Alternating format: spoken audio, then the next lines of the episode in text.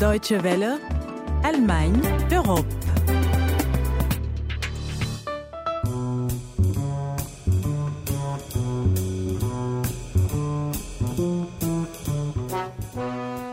Euh, le cinéma, c'est tout d'abord, euh, non seulement étant une industrie, mais c'est une identité, c'est une expression, c'est une culture, c'est aussi de la politique, c'est aussi de l'économie. Donc, euh, le cinéma, c'est un véhicule qui peut amener à nos peuples de nous rapprocher, que ce soit les peuples européens, allemands, rwandais, tout ça.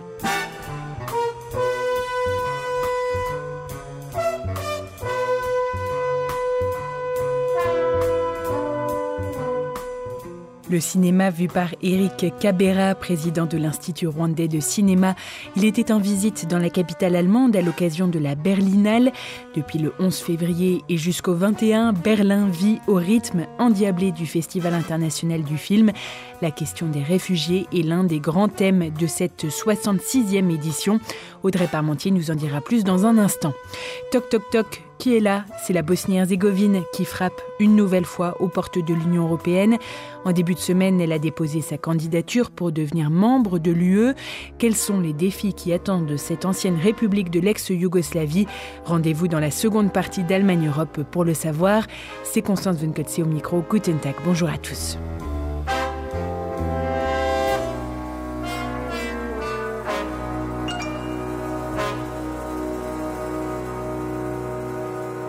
400 films, dont 18 en compétition. Voilà ce qui attend les férus de cinéma entre le 11 et le 21 février à Berlin. La programmation est fidèle à la réputation du festival engagé que la Berlinale revendique depuis ses débuts en 1951. Dès décembre, dans une interview à l'agence France Presse, le directeur du festival, Dieter Koslik, avait clairement pris position Accueillir des réfugiés, c'est une obligation historique, avait-il déclaré.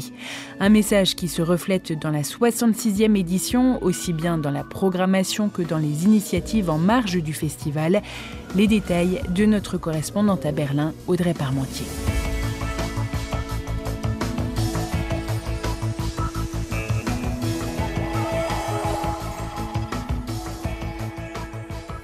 Cette musique, c'est le générique de la Berlinale, celui qui précède chacun des films, qu'ils soient en compétition ou dans les sections parallèles.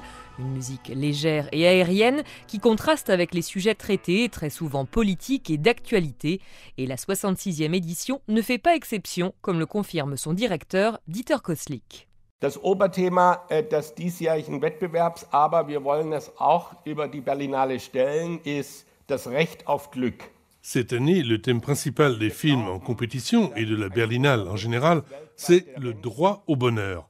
Parce que nous pensons que c'est le plus grand souhait des hommes de par le monde d'avoir droit au bonheur, mais aussi droit à une terre natale, à l'amour, le droit de choisir sa vie, de travailler, le droit de vivre et avant tout celui de survivre. Survivre, c'est ce que tentent de faire les 150 personnes à bord d'une embarcation de fortune en train de sombrer aux abords de Lampedusa. Okay, how many how many people on board? I think it's about uh, 150 persons. 100. Yeah, we are thinking we are staying here in Madam, please calm down because we will send rescue. Une voix de femme affolée demande du secours, précisant qu'il y a des enfants à bord de l'embarcation. Un extrait du film en compétition Fuoco a Mare, La mer en feu de Gianfranco Rossi, qui fait se confronter deux mondes parallèles. Dieter Koslik. Gianfranco war zwei, drei Jahre und ist immer noch äh, auf Lampedusa. Le réalisateur a passé deux, trois ans à Lampedusa, où il est toujours d'ailleurs. Il a tourné beaucoup d'images sur cette île où l'on a vu pour la première fois ce qui se passait quand les canaux arrivent. Il a filmé cette réalité atroce, mais ce n'est qu'une partie du film. L'autre partie raconte la vie d'un garçon de 12 ans qui grandit sur l'île et qui mène une existence normale. Cette contradiction entre les gens qui ont perdu leur terre natale et ce garçon qui adore la sienne montre que les réfugiés perdent non seulement leur langue, mais, et c'est encore plus dur, ils perdent aussi leur terre d'origine. Dans les sections parallèles, plus d'une douzaine de films ont également pour protagonistes ceux qui fuient la guerre, la misère et l'oppression. Notamment dans la section Forum, qui accueille essentiellement des premiers films ou encore des reportages, Christophe Terrechte en est le directeur.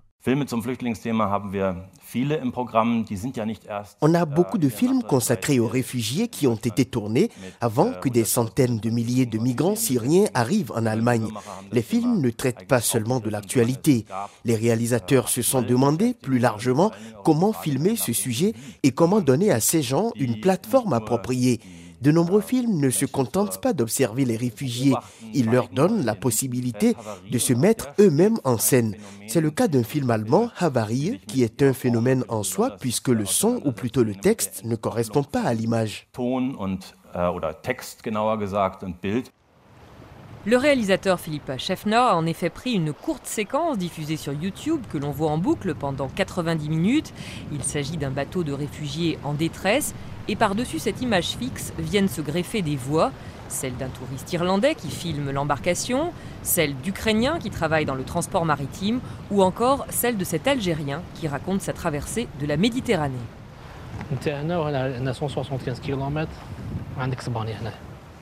Dans la catégorie Perspective Deutsches Kino, autrement dit perspective du cinéma allemand, le film d'ouverture Meteorstrasse parle lui de deux jeunes Palestiniens qui vivent à Berlin, seuls, depuis que leurs parents ont été reconduits au Liban. Lagdar et Mohamed tentent chacun à sa manière de se construire une vie en Allemagne, entre les souvenirs de la guerre et ceux de leur famille. Et si Lagdar plonge dans la violence et dans la drogue, Mohamed essaie de trouver des modèles masculins dans le garage où on lui confie les tâches les plus ingrates. Une rencontre est décisive, celle d'un de ses collègues qui lui raconte son expérience dans la Légion étrangère. Flucht ist keine Schande, um mein Blut zu schützen. Das kann ich dir sagen. Flucht ist keine Schande. Flucht ist keine Schande. Fuir n'est pas une honte, c'est ce que cet ancien militaire explique aux jeunes Palestiniens qui n'a qu'une envie, rejoindre ses parents au Liban. Du côté des stars, George Clooney qui a ouvert le festival a profité de son passage à Berlin pour rencontrer Angela Merkel. L'acteur américain a déclaré soutenir la politique de la chancelière en la matière et vouloir s'impliquer davantage dans la crise des réfugiés. Il souhaite également que les États-Unis s'engagent dans ce domaine. Et parce que, comme le dit Dieter Koslik, nous avons besoin de nous confronter à la réalité, la Berlinale a réservé un millier de billets aux migrants. Lors du gala d'ouverture, conduit par la présidente du jury, Meryl Streep, une collecte a été organisée en faveur du centre de prise en charge des victimes de torture, un centre basé à Berlin. Enfin, parmi les food trucks, ces camions qui vendent de la nourriture aux festivaliers, l'un est tenu par des réfugiés. Il s'agit, pour citer le directeur du festival, de poursuivre la mission de la Berlinale, qui est depuis sa création en 1951 de contribuer à promouvoir la paix entre les peuples. Et parmi les autres initiatives de la Berlinale en faveur des réfugiés, on peut noter des stages avec l'équipe du festival. Audrey Parmentier était par ailleurs la réalisatrice de cet éclairage sur le Festival du film de Berlin, à retrouver sur le dw.com slash français, rubrique médiathèque ou podcast. Toi, ce qui te plaît, c'est des soirées devant la télévision. Tu veux nous garder chat et moi tous les soirs à la maison. Mais moi, je préfère aller au cinéma. Mais moi, ce que j'aime, c'est les westerns avec John Wayne. Mort à Sarajevo, c'est le titre de l'un des films en compétition de la Berlinale un film franco-bosniaque qui traite notamment de la difficile situation économique de la Bosnie-Herzégovine. Coincée entre la Croatie, la Serbie et le Monténégro, cette ancienne république de l'ex-Yougoslavie à l'histoire mouvementée est aujourd'hui scindée en trois entités territoriales non indépendantes. La Fédération de Bosnie et Herzégovine, la République serbe de Bosnie et le district de Brudsko géré en partie par l'ONU. Répartis sur ces trois territoires, on trouve des Croates traditionnellement catholiques, des Serbes traditionnellement orthodoxes et des Bosniaques de tradition musulmane. Les habitants de la République de Bosnie-Herzégovine, qui est le seul État souverain reconnu, s'appellent les Bosniens. S'il n'est pas simple, le dossier de l'adhésion de la Bosnie-Herzégovine n'est pas nouveau. Dès 2003, le pays est qualifié de candidat potentiel à l'entrée dans l'UE, sauf qu'il n'a jamais réussi à officiellement obtenir ce statut. En cause, les querelles politiciennes entre les communautés croates, serbes et bosniaques qui bloquent toute possibilité de réforme, qu'elle soit constitutionnelle ou économique.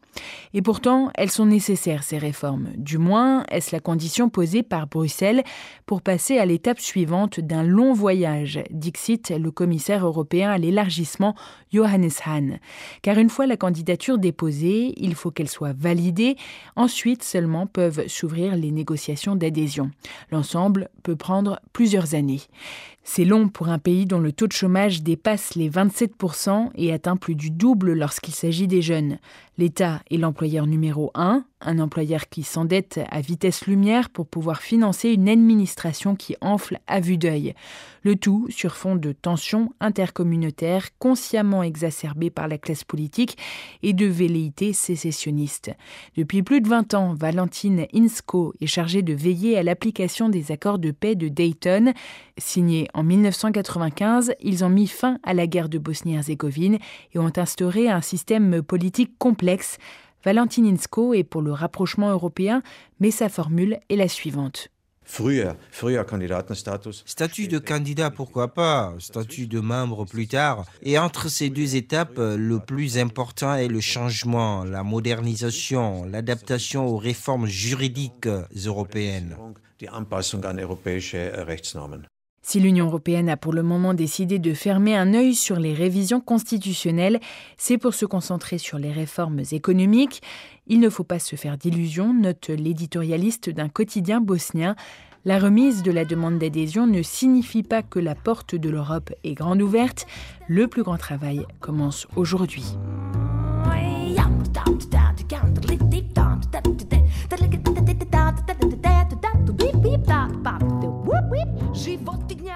Si vous avez des questions sur l'actualité allemande ou européenne, n'hésitez pas à nous en faire part. Le plus simple, c'est de nous écrire un mail à français.dw.com.